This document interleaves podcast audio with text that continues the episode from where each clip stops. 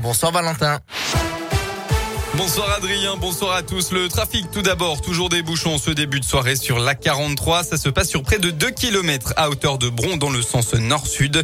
Quelques ralentissements aussi à prévoir à Vaux-en-Velin sur la 42 pour rejoindre Lyon. À la une, nouveau samedi de mobilisation, quelques 185 pardon, manifestations étaient à nouveau prévues en début d'après-midi contre le pass sanitaire. Un onzième acte d'une mobilisation hebdomadaire en baisse depuis plusieurs semaines et c'est le cas à Lyon aujourd'hui.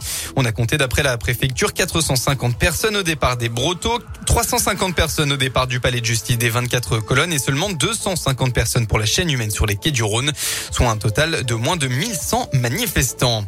Attention, demain, la circulation sera difficile au centre-ville de Lyon et ce jusqu'à lundi en raison de la visite d'Emmanuel Macron. Le stationnement sera interdit aux abords de la préfecture et plusieurs axes seront coupés. Certaines lignes de bus seront aussi perturbées. On vous a mis toutes les infos sur notre site internet www.radioscope.com. Un an après la disparition de Victorine, cette jeune femme retrouvée morte à Villefontaine, sa famille organise une marche blanche demain en Isère. Le départ de la marche se fera à 14h30 au village des Marques de Villefontaine. Le cortège prendra ensuite la direction du stade de la Prairie où la jeune femme a été vue pour la dernière fois. Dans le reste de l'actualité, le Premier ministre Jean Castex était à Toulouse tout à l'heure. Il a défendu devant un panel de citoyens la construction européenne. L'Europe doit faire connaître son utilité, a-t-il insisté. Le chef du gouvernement a également défendu l'idée d'un SMIC européen ou encore d'une taxe carbone aux frontières de l'UE, parmi d'autres propositions portées par le pays. Pour rappel, la France prendra à partir du 1er janvier prochain la présidence du Conseil de l'Union européenne pour une durée de six mois.